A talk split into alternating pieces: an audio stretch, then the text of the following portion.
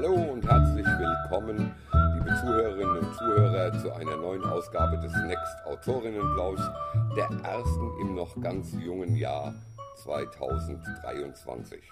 Heute spreche ich mit der in Dernbach im Westerwald geborenen Autorin Tanja Geisler. Herzlich willkommen, Tanja. Ja, herzlich willkommen, Dieter. Schön, dass ich hier sein darf. Gerne.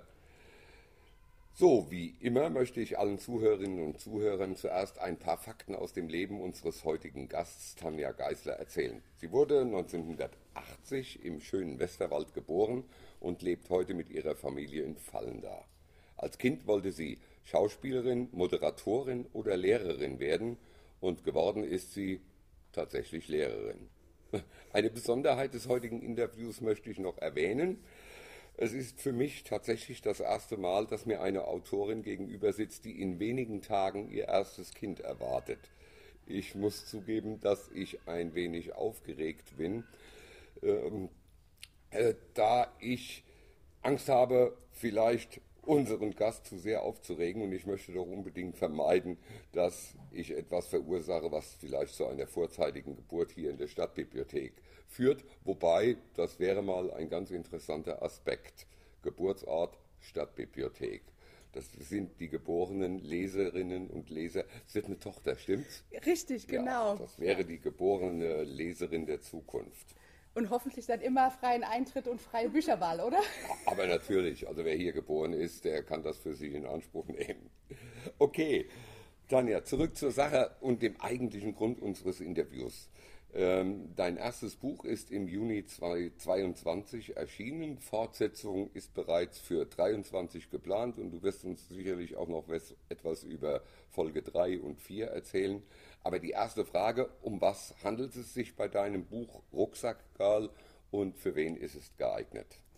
Ja, also Rucksackgirl ist eigentlich so ein Abenteuerbuch, vorwiegend würde ich mal sagen, für Mädchen. Ich würde mal sagen, so zwischen 8 und 14 Jahren, würde ich mal sagen. Also eigentlich meine Zielgruppe, meine Hauptzielgruppe, meine Schüler. Ähm, klar, die Protagonistin ist weiblich, spricht wahrscheinlich eher Mädchen an, auch die Aufmachung. Ähm, es ist ein ähm, Mitmachbuch, also die äh, jungen Leserinnen werden also aktiv aufgefordert, ähm, sich letztendlich ähm, auf ihre eigene Reise zu machen. Es ist, also sie folgen dem Rucksackgirl auf ihrer Reise durch die Welt und durch andere Länder und zwischendurch werden sie immer mal wieder gefragt, ähm, selbst äh, zu überlegen, was sind denn eigentlich so meine Ziele und Wünsche? Was sind denn meine Reiseziele? Was habe ich früher immer gern gemacht? Und an diesen Stationen ähm, ja, begleiten sie das Mädchen und kommen dann letztendlich auch hoffentlich irgendwann auch ein bisschen zu sich selbst. Ja, äh, hat dein Beruf als Lehrerin Einfluss auf deine Geschichten? Passt du die Geschichten an die Bedürfnisse und Interessen deiner Schülerinnen an oder werden sie sogar von denen inspiriert? Ja, also da fließt auf jeden Fall eine ganze Menge aus der Schule mit ein. Ähm, also die ganzen Erfahrungen in den ganzen Jahren, die Themen, ähm, was beschäftigt die jungen Menschen, ähm, was sind ihre Sorgen, was sind ihre Nöte, all das ähm, habe ich einfließen lassen und ich ähm, muss auch sagen, so ein bisschen kommt immer mal wieder auch die Lehrerin durch. Ähm, es sind auch mal so ein paar Aufgaben so aus dem geografischen Bereich drin, also Aufgaben klingt jetzt falsch. Ne? Es ist natürlich alles ein, ein, das ist ja kein Hausaufgabenheft, das ist ja alles freiwillig mhm. und ähm, auch sehr kreativ angelegt. Und ähm, ich unterrichte ja unter anderem auch ähm, das Fach Bildende Kunst und insofern findet sich da auch ganz viel, was ich mit den Schülern auch teilweise im Unterricht machen würde. Also wir haben da zum Beispiel auch schon mal ein persönliches mhm. Vision Board gestaltet und das findet sich zum Beispiel auch in dem Buch wieder. Das heißt, das Ganze ist eigentlich also der Entwicklung der, der jungen Menschen gewidmet. Du sagst überwiegend Mädchen, aber du hast keine reine Mädchenklasse, oder? Äh, genau. Also wir waren tatsächlich mal früher eine reine Mädchenschule, aber die Zeiten sind längst mhm. vorbei. Das war noch zu Zeiten der Ursulininnen, eine Klosterschule. Nein, inzwischen schon lange gibt es auch die Jungs. Ähm, meine erste Lesung in der Schule war tatsächlich für eine zehnte Klasse. Also die Schüler waren mhm. kurz vor ihrem Abschluss. Äh, die waren zwischen 15 und 16 Jahre alt. Auch die Jungs äh, haben interessierte Beiträge gebracht im Anschluss in der Diskussion und Fragen gestellt. Ähm, also das ist äh, wirklich für alle offen. Es ist auch eine Art modernes Märchen. Also ähm, meine letzte Lesung war für Erwachsene und auch da hat sich äh, ein interessantes Gespräch danach ergeben. Ähm, das kann man dann natürlich ein bisschen anpassen an die Zielgruppe auch. du sagst für Erwachsene, sind das Erwachsene, die selbst Kinder haben und interessiert sind, wie sie ihre Kinder ans Lesen oder an, an die Selbstbestimmung, an ihre Berufswünsche heranführen oder welche Leute sind das? Ja, ähm, interessanterweise war zum Beispiel meine ehemalige Fachleiterin da, die selbst auch äh, Jugendliche betreut im Nachmittagsbereich und die dann auch schon überlegt hat, äh, wie kann sie das Buch dann auch einsetzen. Und ähm, es waren aber auch einfach, ähm, ich sag mal vorwiegend eher die ältere Generation anwesend, die einfach auch irgendwo ähm, das Thema Reisen verbindet, mhm. würde ich mal sagen. Das waren so die Motive. Also vielleicht schon auch, wie Sie gesagt haben, ähm, vielleicht äh, wo, ähm, wo kann man junge Leute vielleicht unterstützen oder zum Lesen bringen. Mhm. Oder ja, dann wie gesagt, Thema Reisen war im Vordergrund. Es geht um Reisen. Geht es in allen diesen äh, Rucksack-Girl-Büchern um Reisen oder äh, es sind immer Reisen im Spiel. Es sind auf jeden Fall immer Reisen im Spiel, mhm. aber nicht unbedingt so weit weg wie jetzt in Band 1. Ähm, äh, es kann auch manchmal ganz in der Nähe sein und es sind auf jeden Fall immer Begegnungen mit im Spiel. Mhm. Begegnungen mit vorwiegend ja, älteren Menschen, die uns etwas zu sagen haben, die etwas mhm. zu erzählen haben und äh, aber auch Begegnungen mit, ähm, ja, mit verschiedenen Kulturen und in jedem Band, aber vielleicht sage ich dazu später noch was, ja, äh, kommt ja dann noch auch immer noch was. Zurück. Wir kommen noch mal drauf zurück, genau. auf jeden Fall. du hast mir geschrieben, dass du seit deinen 20ern schreibst. Äh, was hast du denn so in jungen Jahren geschrieben?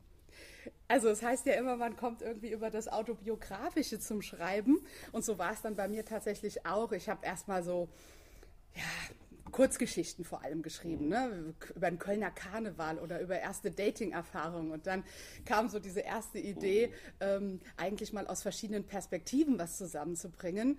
Ähm, ich hatte damals einen Bekannten und wir haben uns immer äh, gegenseitig gecoacht, wenn wir wieder ähm, Treffen hatten und die sind dann katastrophal geendet. Und dann fand ich es ganz interessant, eine männliche und eine weibliche Perspektive auf das Dating zum Beispiel dann aufzuschreiben. Und wie gesagt, liegt alles am PC, nie veröffentlicht und was nicht ist, kann ja noch werden. Kann noch werden, ne? Muss man ein bisschen überarbeiten, der Zeit wieder anpassen.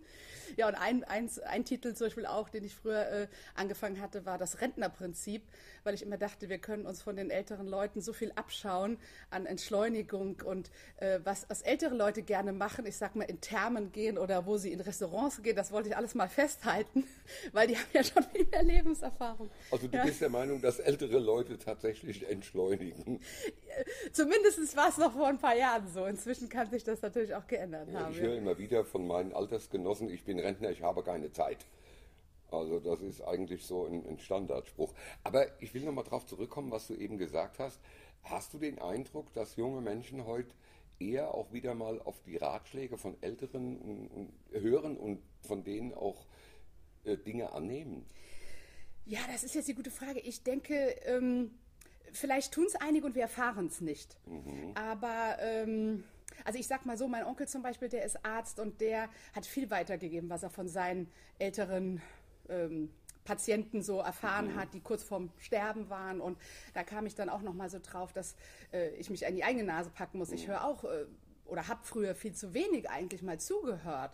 Und ähm, mhm. da fiel mir dann ein, wir müssen da eigentlich viel mehr äh, die, die Chance nutzen nochmal. Äh, da ist so viel Wissen und so viel Weisheit und dass man mhm. das irgendwo ähm, für sein Leben ja nutzen kann als, als Hinweis. Jeder muss seinen eigenen Weg finden, klar, aber ja. Hast du da Rückmeldungen von Schülern, die sagen, mir hat das was gebracht oder ich habe da was gelernt? Aus, auch zum Beispiel aus deinem Buch oder das hat mir was gegeben? Geben die Rückmeldungen in dieser Art? Mm, also man muss schon konkret nachfragen. Ja, also die wenigsten kommen so auf nicht einen selbst sich, zu. Ja. Aber wenn man dann mal nachfragt, das war jetzt gerade während dieser Corona-Phase, wo wir im Homeschooling waren und da war zum Beispiel eine Aufgabe, die ich den Schülern dann gestellt hatte, fragt doch mal eure Omas und Opas noch nach Familienrezepten, macht doch mal ein Familienkochbuch daraus mhm. zum Beispiel. Und da war dann schon, ach schön, und wir haben uns dann über das und das unterhalten. Da kamen dann schon mal ein paar Rückmeldungen, dass das... Äh, ähm, ja, das ein oder andere Gespräch in Gang ja. gesetzt hat, ja, in den Familien. Krasser Themenwechsel. Du hast dich äh, für dein Rucksack-Girl für das Self-Publishing entschieden. Weiß ich nicht, war das eine freie Entscheidung oder hast du dich äh, auch um einen Verlag bemüht und dann vielleicht erfolglos? Für viele ist das ja der Grund für Self-Publishing. Ja, das ist äh, ein ganz, ganz äh, interessantes, wichtiges Thema, was wahrscheinlich jeden jungen Autor rumtreibt. Ähm, tatsächlich, äh, wie heißt der schöne Satz, ich war stets bemüht. Also ich bin, ich bin da recht, ich bin da ganz äh, schmerzfrei letztes Jahr zur Buchmesse gefahren, als sie nach Corona dann das erste Mal wieder in Präsenz offen war, mit meinem Manuskript in der Hand. Also noch nicht das fertige Buch, aber schön aufbereitet und mhm. besonders nett grafisch gestaltet und bin wirklich von Stand zu Stand und habe eigentlich immer die gleiche Antwort bekommen. Gerade bei den großen Verlagen äh, senden Sie es uns digital zu. Äh, wir können hier dürfen hier gar nichts annehmen. Also ich war ganz enttäuscht. Diese, mhm. Ich hatte wirklich einen schweren Rucksack dabei, mhm. wie meine Hauptdarstellerin, und der wurde auch nicht leerer an diesem Tag. Mhm. Es gab es gab allerdings ein paar kleinere Verlage. Das fand ich toll. Die haben sich wirklich Zeit genommen, haben sich das sogar mal angeguckt, mhm. durchgeblättert. Es gab sogar ähm, ja eine ermutigende Aufforderung. Mensch, das hat doch Potenzial. Bleiben Sie dran. So, und das, diesen Satz auch, äh, den habe ich mitgenommen als, ja. als Positives. Und dann habe ich es natürlich äh, probiert, wie die Verlage gesagt haben, immer schön eingeschickt, aber es kam dann nach teilweise einem halben Jahr, Vierteljahr kamen dann Absagen. Und ich habe gesagt, da gehört eine Menge Glück dazu, auch richtiges Timing. Ich hatte jetzt mal das Glück, dass sich mal eine Dame aus der Verlagswelt wirklich Zeit genommen hatte und mir mal alles hinter den Kulissen erklärte. Das hat mhm. mir dann ähm, eigentlich gezeigt, ähm, das ist wie mit den Praktika. Man muss ein Gutes schon haben, um die Tür für ein neues geöffnet ja. zu bekommen. Und ich bin dann den anderen Weg gegangen. Ich habe dann angefangen, mich mit äh, Koblenzer Autorinnen zu vernetzen. Es sind auch wieder nur Frauen, aber so hat es sich nochmal ergeben. Und ähm, wir ähm, haben uns dann gegenseitig gestärkt und, ähm, und dann habe ich überlegt, ich ziehe das durch. Ich stehe da so dahinter. Ich möchte, dass das rauskommt und ich gehe jetzt ins Self-Publishing und mittlerweile äh, nutze ich dann tatsächlich doch auch eine größere Internetplattform mhm. für mehr Reichweite. Ja.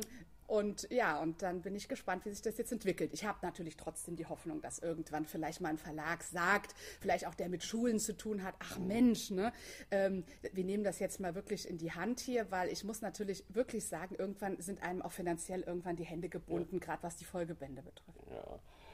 Es wäre meine Frage gewesen, ob du den Gedanken schon ganz aufgegeben hast. Ich kenne Autorinnen und Autoren, die sich auf Self-Publishing spezialisiert haben und das äh, vorantreiben und auch gar nicht mehr nach Verlagen suchen. Aber es ist natürlich schon äh, nach, aus meiner Sicht ein bisschen einfacher mit einem Verlag. Aber was war für dich die größte Herausforderung beim Self-Publishing? Oh, da gab es mehrere tatsächlich.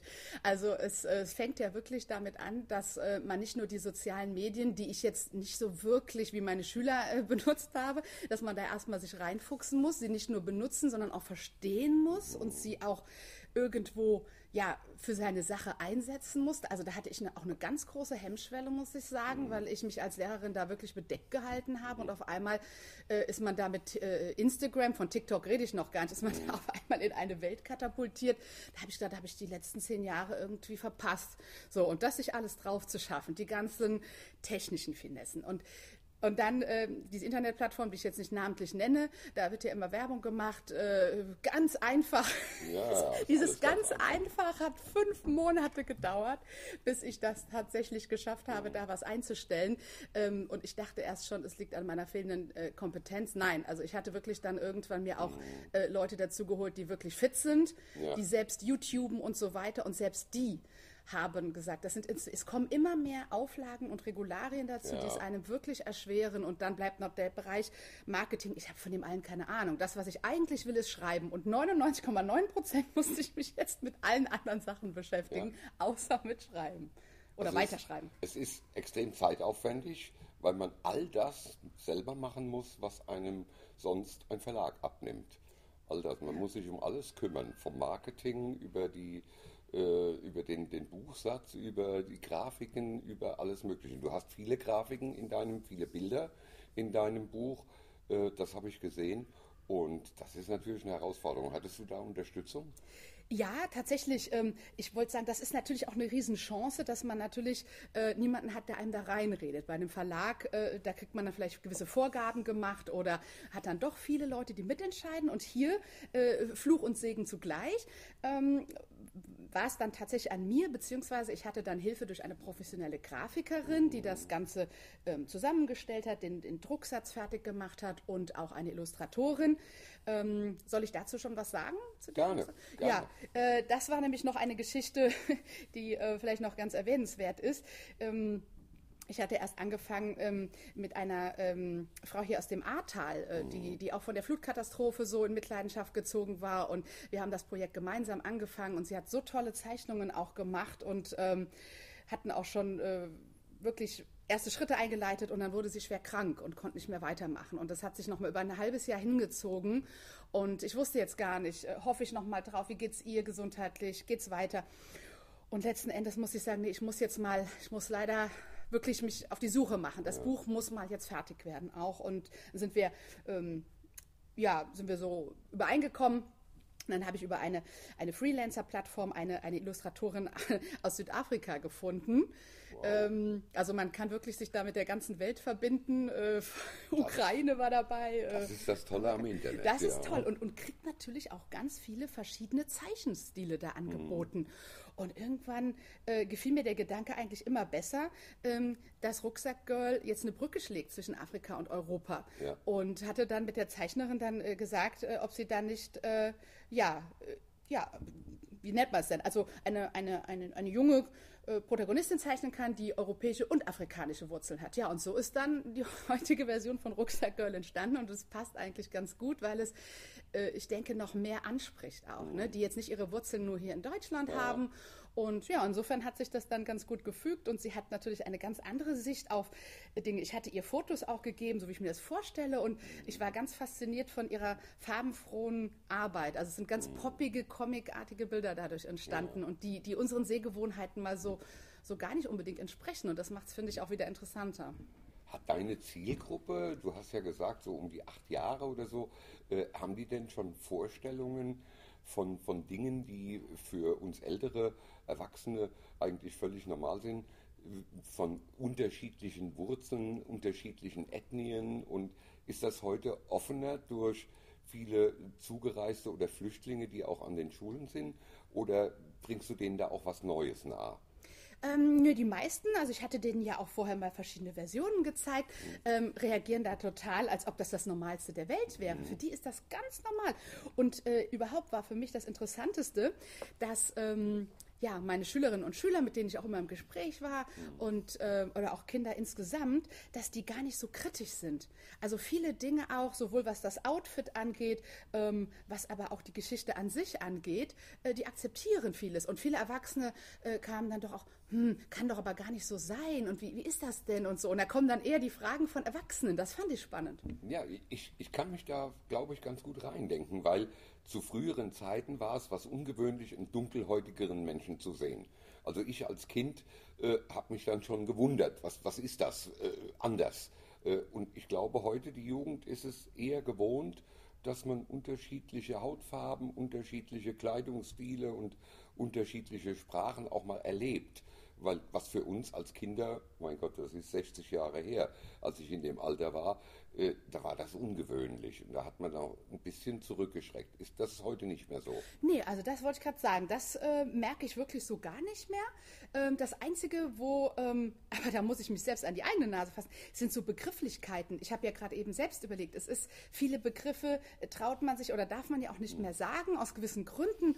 Und ähm, wie nennt man das jetzt? Und da gibt es dann manchmal so äh, Befangenheit, würde ich mal sagen. Ich erlebe das ja auch gerade im Umgang mit meinen Eltern oder mit der Familie und ähm, ja, und da, das ist dann noch so eine Umbruchphase, würde ich sagen, ne? dass man oft so nach Wörtern ringt und wie, wie darf ich es denn jetzt sagen? Ne? Wie heißt denn das jemand, der, der zwei her, also der binational ist oder ja. Wurzel in zwei Ländern hat? Ich hatte in einem Roman tatsächlich mal äh, ein Kompliment machen wollen äh, und habe geschrieben, dass man oft findet, dass gemischtrassige Kinder äh, die positiven Eigenschaften bei der Eltern übernehmen, besonders hübsch, besonders intelligent, besonders robust sind. Um Gottes Willen. Gemischtrassig durfte ich nicht sagen. Das war also, und dann muss man das umständlich erklären, äh, äh Kinder mit Eltern äh, unterschiedlicher Ethnien. Mhm. Äh, und das ist dann schon ziemlich kompliziert und ungewohnt, gerade für die ältere Generation. Ich meine, wenn die Kinder heute damit aufwachsen, aber äh, es ist sicherlich nicht einfach. Ich glaube, da ist auch ein Generationenkonflikt. Viele Ältere wollen von der Sprache nicht ablassen. Für die ist jetzt ein, ein, ein, ein Negerkind nichts Schlimmes, äh, aber heute ist es absolut verboten und verpönt und das ist schwierig, glaube ich. Ja, Dieter, genau, da sagst du was. Ähm, das war nämlich so, als ich, also mein letzter Freund, der kommt äh, ursprünglich aus dem Senegal mhm. und den habe ich mal dazu gefragt. Ähm, wie siehst du das denn ne, mit den Begriffen? Was ja. ist denn für dich okay? Und äh, dann hat er gesagt, ja, farbig geht gar nicht. Und ich so, warum denn nicht? Äh, ich, wurde in, ich wurde in Afrika auch Musungu, also die Weiße genannt. Ne? Mhm. Ne? Und warum geht nicht farbig? Und dann hat er gesagt, und das leuchtete mir dann ein, dass er will schwarz genannt werden. Mhm. Ähm, er hat gesagt, farbig seid doch ihr Europäer. Ihr kriegt einen Sonnenbrand, dann seid ihr rot, ihr kriegt blaue Flecken, dann seid ihr grün und blau. Und dann habe ich gesagt, das stimmt, eigentlich sind wir die Farbigen. Ja. Und äh, insofern konnte ich das dann gut nachvollziehen, ja ist schwierig. Es ist wirklich schwierig und wir haben Hemmungen oft, glaube ich, und das geht Kindern ab, Leute zu fragen. Äh, das, das finde ich das Tolle an Kindern, die gehen auf einen zu und sagen, was bist du? Was bist du? Warum siehst du so aus? Und wie, wie soll ich dich nennen? Und das, das ist eigentlich das Natürlichste von der Welt. Und wir haben da Probleme mit. Wir haben Scheu Leute darauf anzusprechen. Sehr schade, weil ich denke zum Beispiel gerade die Frage, wo kommst du her? Ja. Also man meint ja die Wurzeln. Ja, ähm, das, das zeigt doch auch von Interesse und da ergeben ja. sich ja manchmal auch die schönsten Natürlich. Gespräche draus. Und das ist ja nicht negativ gefragt, dass man jemanden nicht auch als Deutschen hier ansieht, sondern einfach sich für die Kultur interessiert. Genau, also sehe ich genauso. Du hast einen Begriff benutzt äh, in deinem Steckbrief. Ich lasse ja meine Autorinnen und Autoren immer einen kleinen Steckbrief über sich selbst ausfüllen, der mir viel, viel Aufschluss gibt über das, wie sie so ticken und wie sie denken. Du hast da einen Begriff erwähnt, Empowerment für junge Mädchen. Jetzt haben wir natürlich äh, Menschen, die kein oder nicht so viel Englisch sprechen. Sei mal so lieb und erläutere den Begriff, was du damit äh, meinst und was du damit bewerkstelligen möchtest. Genau, also ich finde schon mal gut, dass ähm, Empowerment was anderes ist als Emanzipation, weil auf dem Ohr sind inzwischen ja ganz viele taub. Und wenn man so an die Schulen guckt, dann sind es ja eher heutzutage die Jungs, die wir eher mal wieder äh, stärken müssen, weil die schon teilweise äh, nicht mehr Jungs sein dürfen so an der Schule. Und, äh, und die Mädchen haben den Jungs ganz schön den Schneid abgekauft, was so Abschlüsse angeht und weiß man ja aus Studien. Aber nochmal zu dem Begriff Empowerment. Äh, da steckt ja das Wort Power und Stärke drin.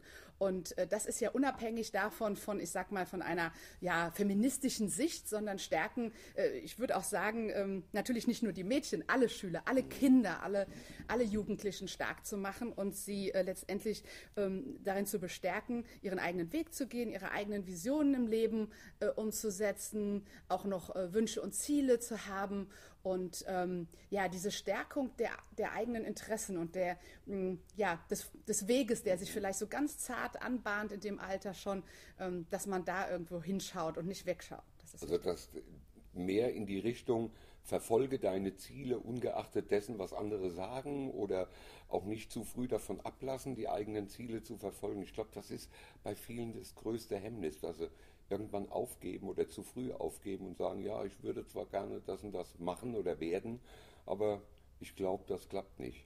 Ja, ich denke, dass ich auch gerade, was ich so erlebe in den Schulen, viele haben ja Vorbilder auch, mhm. YouTuber oder Podcaster oder jetzt in den sozialen Medien halt.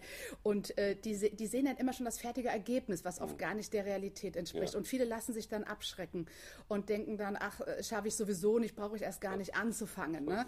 Und, äh, und das ist dann so schade. Ja. Ne? Also die hätten vielleicht Interesse, ähm, egal was es letztendlich ist, oder wollen Gamer werden und sehen, ach, da sind ja schon so viele und dann mache ich es erst gar nicht und probieren es nicht. Ja. Und ähm, ja, so in die Richtung da nochmal entgegenzuwirken. Doch, wenn das eine Sache ist, die, die wirklich aus dir herauskommt, ne, ja. die du wirklich willst und in der du gut bist, äh, probier es. Ja. ja? Also dem frühen Aufgeben entgegenwirken. Gut, ein, ein, toller Plan. Und ich finde auch, dass es wichtig ist, dass viele Menschen, das trifft aber auch, glaube ich, nicht nur junge, auch ältere. Äh, ich, ich leite ja eine Schreibgruppe, äh, da sind viele dabei, die frühzeitig aufgeben, weil sie sagen, ach, ich weiß nicht, das werde ich wahrscheinlich nie schaffen. Und das trifft jede Altersgruppe.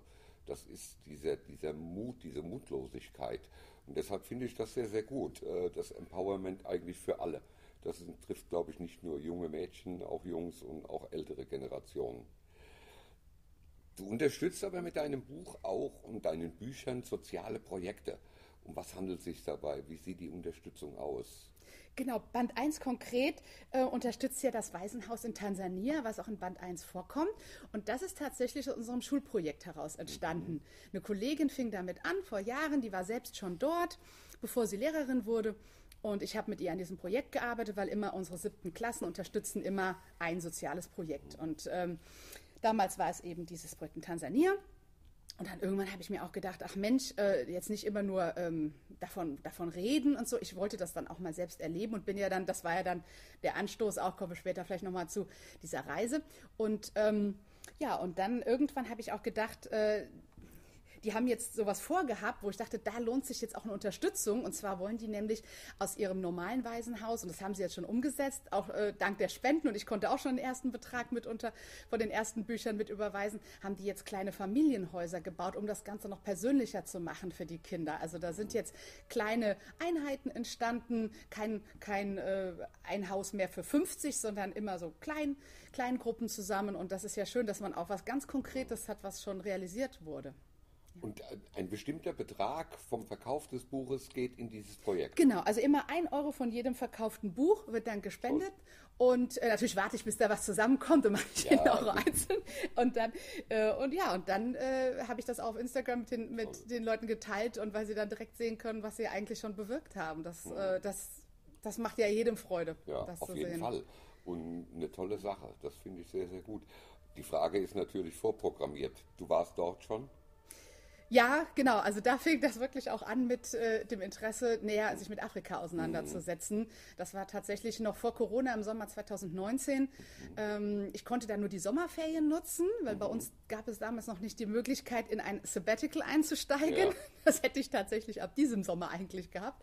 Und äh, dort äh, konnte ich mir dann auch selbst ein Bild machen. Und es ist etwas völlig anderes, es nur in der Dokumentation im Fernsehen zu sehen, es zu lesen, auch wenn es, wenn es wirklich, wenn man denkt, man wüsste, wie es wäre. Ja. Also ähm, gar kein Vergleich. Also ähm, ich war dort dem Leben und dem Tod so nahe und es hat mich so sehr äh, in eine andere Welt katapultiert, dass ich auch tatsächlich auch Anpassungsschwierigkeiten hatte, als ich wieder zurückkam und unsere in Anführungszeichen Luxussorgen gesehen habe. Wie lange warst du da? Ja, sechs Wochen. Sechs dann Wochen. Auch, ja, ich habe es dann auch noch am Schluss habe ich es auch noch mit äh, mit etwas Herumreisen verbunden und habe mir immer geschworen, du kommst auch noch mal wieder für längere mhm. Zeit. Und dann äh, ging es ja erstmal nicht, ein paar Jahre. Also ich finde das wahnsinnig mutig. Ich muss ganz ehrlich sagen, ich selbst hätte immer Angst gehabt, äh, dass mir das zu nahe geht, wenn ich äh, Elend oder Probleme gerade in Schwellenländern oder in, in dritte Weltländern erleben muss, persönlich erleben muss. Mich, mich nehmen schon Dokumentationen viel zu sehr mit. War das sicherlich auch für dich belastend, oder? Ja, absolut. Äh, was man da auch so dann mitbekommen hat, die Schicksale hinter den äh, Kindern, was dahinter steckt, ähm, warum die abgegeben worden sind. Also ähm, es waren dann auch wirklich Dinge, die auch erst nach und nach rauskamen oder die man dann im, im, Umgang mit den Kindern gemerkt hat, die stark traumatisiert waren. Dazu kam dann der Aberglaube, um nur mal ein Beispiel zu nennen. Mhm. Die Zahl drei ist dort äh, in Tansania eine äh, Unglückszahl für viele und wenn äh, Familien, die kriegen dort viele Zwillinge und Drillinge und dann wird das dritte Kind äh, umgebracht. Ja, also das kann man sich hier gar nicht vorstellen. Für uns also, unvorstellbar. Äh, für uns ist das nicht nachvollziehbar äh, weil wir uns doch wahrscheinlich für viel zu aufgeklärt und, und allwissend halten. Aber du konntest dich dann da reinversetzen? Konntest du da mitfühlen, was in den Leuten vorgeht, die an solche äh, Omen und Aberglauben tatsächlich so fest glauben, dass sie solche drastischen Schritte unternehmen? Ja, es ist mir, äh, ich habe es wirklich versucht auch nachzuvollziehen, weil ich habe auch gesehen, diese Gläubigkeit, die hat den Menschen dort aber auch sehr viel Halt gegeben. Also und wenn es das ist, die haben ja auch diese Talismänner, diese Bändchen, die sich schon ganz kleinen Babys umbinden, um böse Geister abzuschrecken. Oder ähm, ja, also es gab auch positive ja. äh, Dinge, die mit diesem, ich sag mal in Anführungszeichen, was wir als Aberglaube ja. bezeichnen, was wir verbinden. Ähm, oder auch, äh, wenn man zum Beispiel, äh, dann haben sie schnell die Kinder äh, nach Hause gebracht, zum Beispiel abends am Strand, wenn es dunkel wurde weil es dann heißt, das ist die Stunde der Geister. Da lassen wir die Kleinen, die sind noch so schutzlos, nicht dort am Strand. Und dann, also es hat, es ist, es war verrückt, diese Sachen wirklich ähm, erstmal so zu erleben und das auch zuzulassen. Aber es war in sich stimmig dort. Also die Menschen, die leben ja damit und es gibt den Halt und Struktur. Und ich habe es manchmal teilweise als etwas anmaßend empfunden, wenn wir immer kommen mit unserer westlichen Sicht und äh, habe mich da auch etwas zurückgehalten, weil ich wollte ja bewusst schauen, äh, ja und genau wie, wie viel von diesen Dingen, die ja, denke ich mal, für Jugendliche oder äh, Kinder sicherlich hier im Westen belastend sind, kommt in deine Bücher? Ja, das muss ich natürlich stark filtern, also ja. weil ich ja wirklich die jüngere Zielgruppe im Kopf habe. Ähm, habe ich natürlich viele Details oder, oder, oder auch drastischere Dinge auch ja. weggelassen ja. und habe immer geguckt, was ist davon aber relevant, welche, welche Konzepte und Gedanken stecken mhm. letztendlich aber dahinter und was, was möchte man transportieren, welche Botschaft.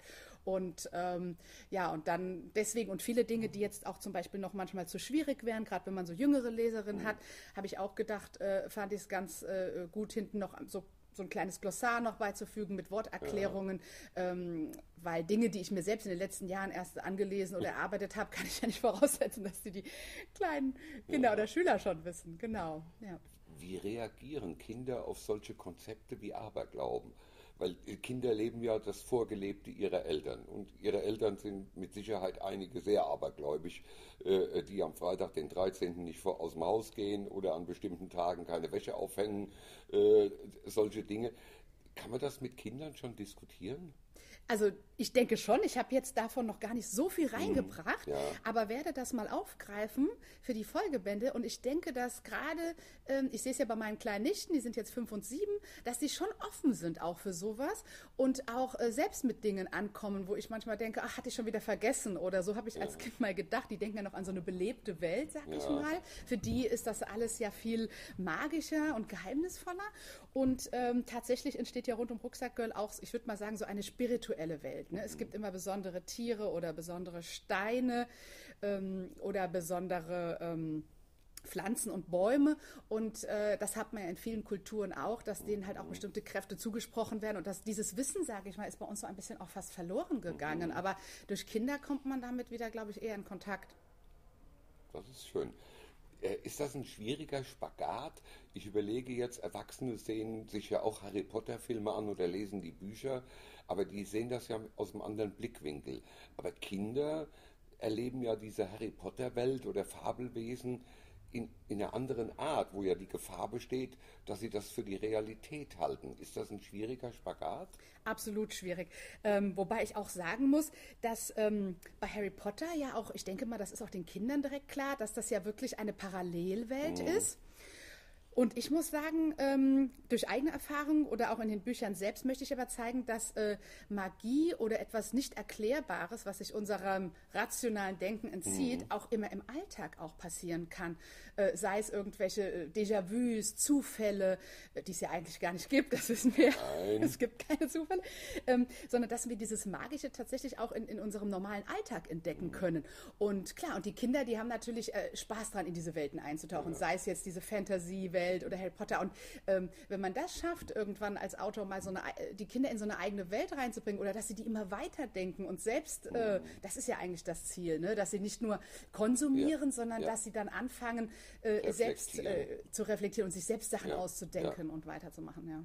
Toll. Also ich finde das eine ganz tolle Aufgabe, die du dir da vorgenommen hast und das ist mit Sicherheit nicht ganz einfach, aber auf jeden Fall lohnenswert. Und ich kenne wenige Erwachsene, die tatsächlich so glauben wie du und ich allerdings auch, dass es keine Zufälle gibt und kein Schicksal und kein Karma und naja, aber es ist eine andere, eine andere Sache und man muss sich da vor, man muss vorsichtig sein, wie man da reagiert, wenn andere so denken. Mit Kindern, denke ich mir, ist es noch viel schwieriger. Aber du arbeitest ja auch an einem Projekt, das nichts mit Kindern zu tun hat, sondern ein Sachbuch. Und da wollte ich auf jeden Fall nochmal drauf eingehen. Ein Sachbuch, und das ist wohl eher für Erwachsene, für eine bestimmte Gruppe Erwachsener gedacht. Erzähl doch bitte mal was zu dem geplanten Sachbuch. Ja, sehr gerne. Ähm, und zwar geht es da tatsächlich um äh, ein Thema, was äh, Frauen, aber auch Paare betrifft, das Thema Kinderwunsch. Auch aus eigener Betroffenheit, nachdem mich das Thema jetzt selbst sechs Jahre lang beschäftigt hat, bald aber zu einem guten Abschluss kommt, ähm, habe ich da schon das Bedürfnis, das ein oder andere da ähm, ähm, ja, weiterzugeben, vielleicht auch selbst damit zu verarbeiten. Es soll ein unterhaltsames Sachbuch werden so ein bisschen Vorlage vielleicht. Viele kennen ja Damen mit Charme, ne? also Informationen, ja. die aber, ähm, ich sag mal, für eine breitere Öffentlichkeit äh, ansprechend aufbereitet werden. Es soll unterhalten und informieren. Mhm. Und ähm, ich möchte das zusammen mit einem guten Bekannten machen, der ein Kinderwunschzentrum auch leitet, der schon zugesagt hat, dass er sich das auch vorstellen kann.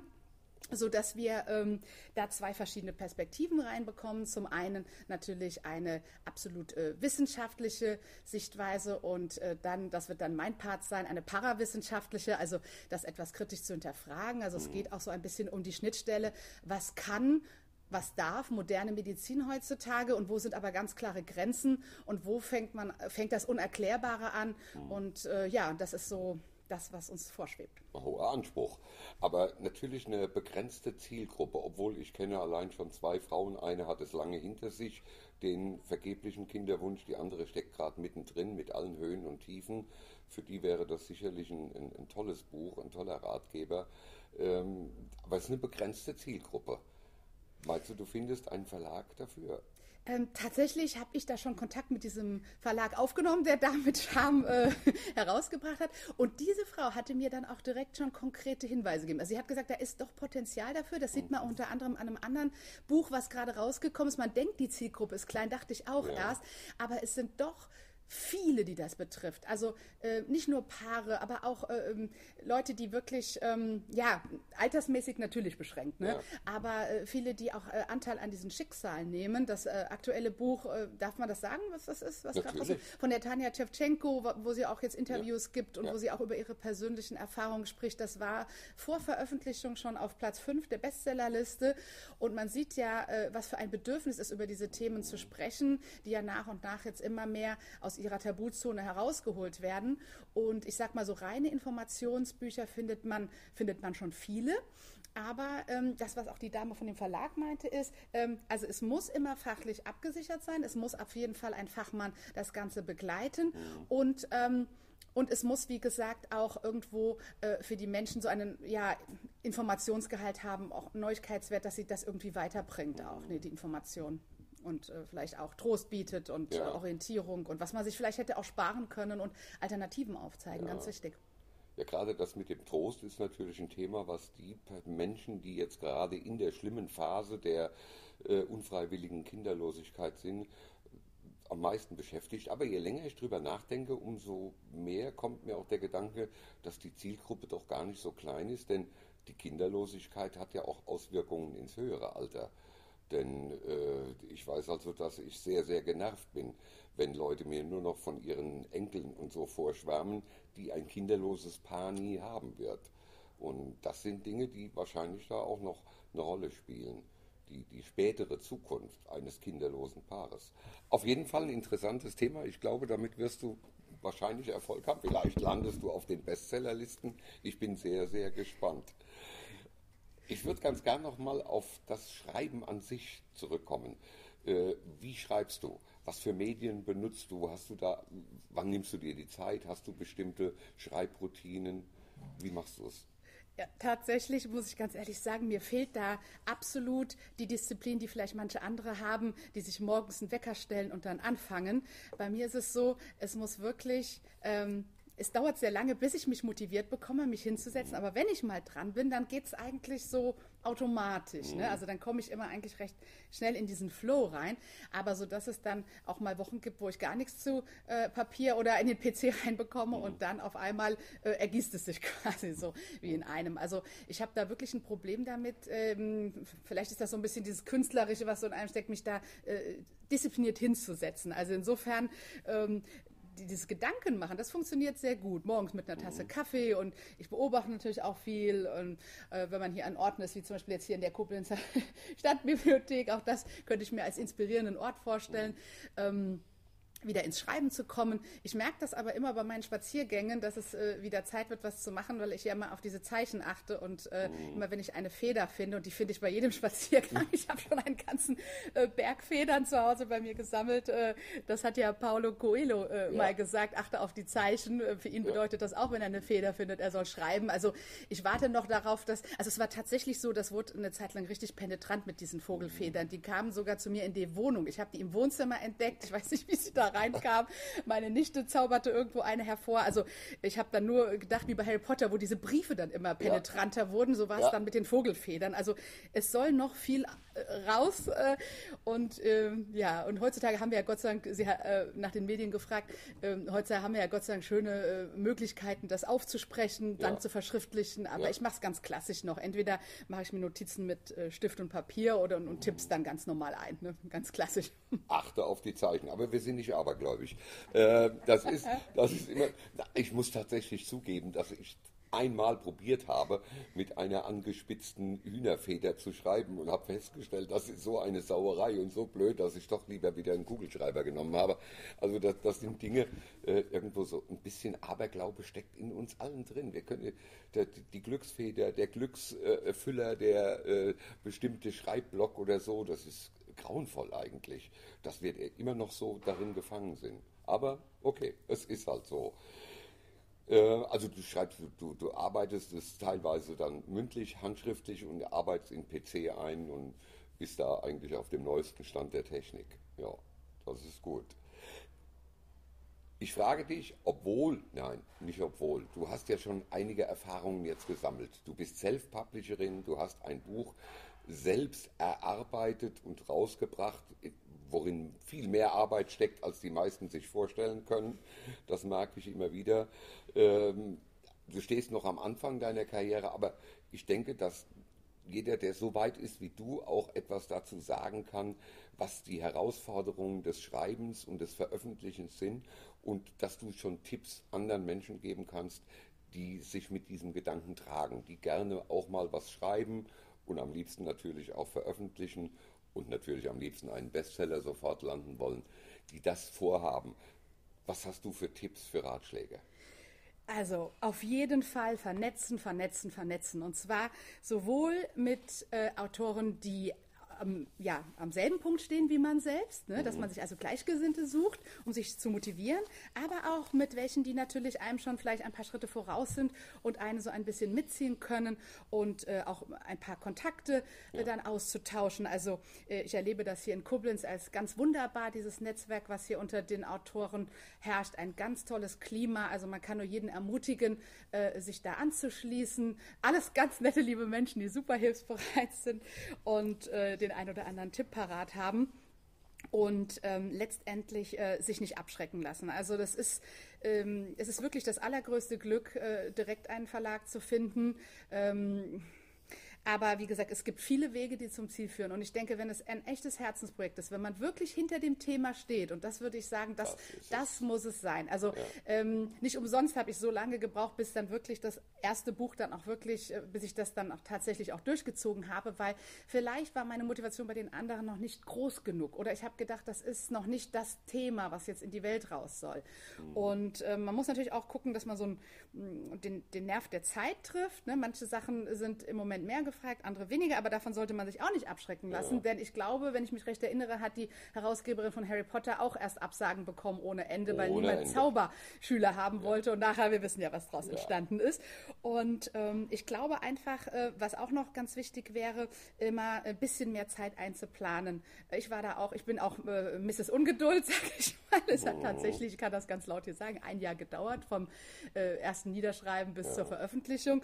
Ähm, also für alle Prozesse, die man auch so plant, auch mit, mit Professionellen, sage ich mal, mit Grafikern oder so. Also ja. immer noch mal eine äh, ne, ne Deadline, ja. sich darauf einstellen, dass sich das wieder verschieben kann. Also positiv bleiben, vernetzen und, ähm, und dann, äh, dann dranbleiben.